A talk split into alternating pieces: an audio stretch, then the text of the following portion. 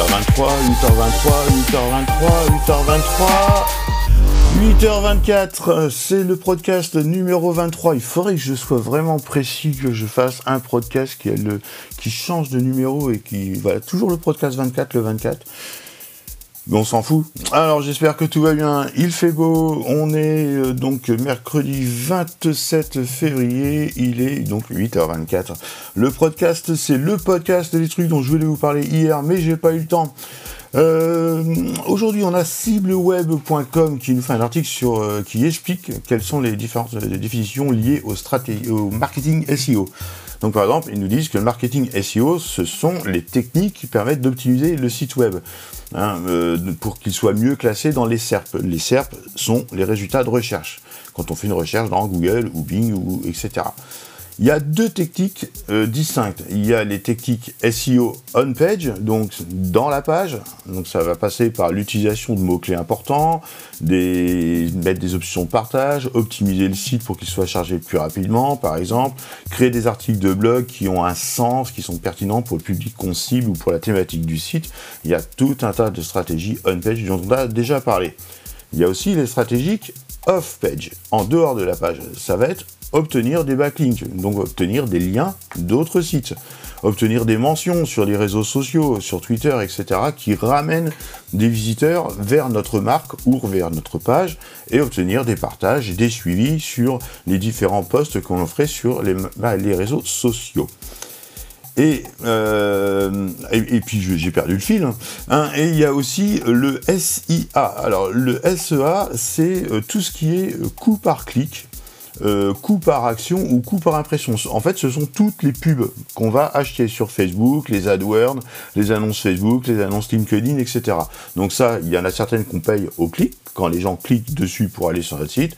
Il y en a certaines qu'on paye à l'impression. Donc là, voilà, c'est un coût par impression, 1000 impressions généralement, et un coût par action. Le coût par action, c'est le coût d'engagement d'un internaute qui va signer à votre newsletter, par exemple, ou un tunnel de vente. Voilà. Donc ça, c'est ce qu'on appelle le SEA. Donc SEO, SEA. Et tout ça, c'est englobé, ça fait partie du SEM, S-E-M, le Search Engine euh, et j'arrive pas à venir. Marketing. Donc ce sont les actions qui sont presque indissociables hein, pour faire décoller un site internet si on a pour objectif des visites, voire des ventes. Donc voilà, toute cette stratégie marketing, le SEM vous aide à faire connaître votre marque avant tout. Hein. Les internautes voient votre site euh, et quand ils recherchent sur des mots-clés différents, mais même s'ils ne cliquent pas sur le site forcément, ils se rendent compte que vous existez en tant qu'autorité sur les sujets dont vous parlez, dans les différents euh, réseaux sociaux. Et à partir de là, ça met toujours la puce à l'oreille. C'est pourquoi euh, le, blog nous dit que le trafic acquis via le SEM est plus susceptible de convertir que celui issu uniquement d'une campagne sur des réseaux sociaux, par exemple une campagne Facebook, qui elle va rentrer dans le SEA. Donc il faut vraiment englober toute votre stratégie hein, dans ce qu'on appelle le SEM. Pensez SEO, parce que c'est la base, optimiser chaque page du site, optimiser le, de site, et autant que ce soit on-page que off-page. Après, pensez peut-être au SEA à acheter quelques pubs, et tout ça, c'est englobé dans une stratégie globale appelée le SEM. Voilà pour les définitions. Euh, un autre article du siècle digital qui nous présente Stencil, un outil pour créer des images visuelles directement dans WordPress. Alors Stencil, en fait, c'est Canva. Canva, c'est extraordinaire. Hein. On fait des petits montages, on met des photos, on met des lettres, on met des smileys, des émoticônes. Voilà, Stencil, c'est un plugin WordPress qui permet de créer ce genre d'image directement dans WordPress avec un builder. À partir d'images de haute qualité, il y en a plus de 2 millions en HD, libre de droit pour un usage commercial, donc grâce à un partenariat avec Pixabay et Pexel.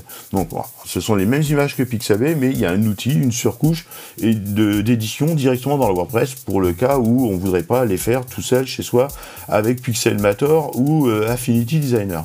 Donc il y a plus d'un million d'icônes, 2500 polices Google, enfin un truc énorme, qui est gratuit pour un usage personnel à raison de 10 images par mois ou alors 9 euh, euros par mois si on paye annuellement pour jusqu'à 50 images par mois.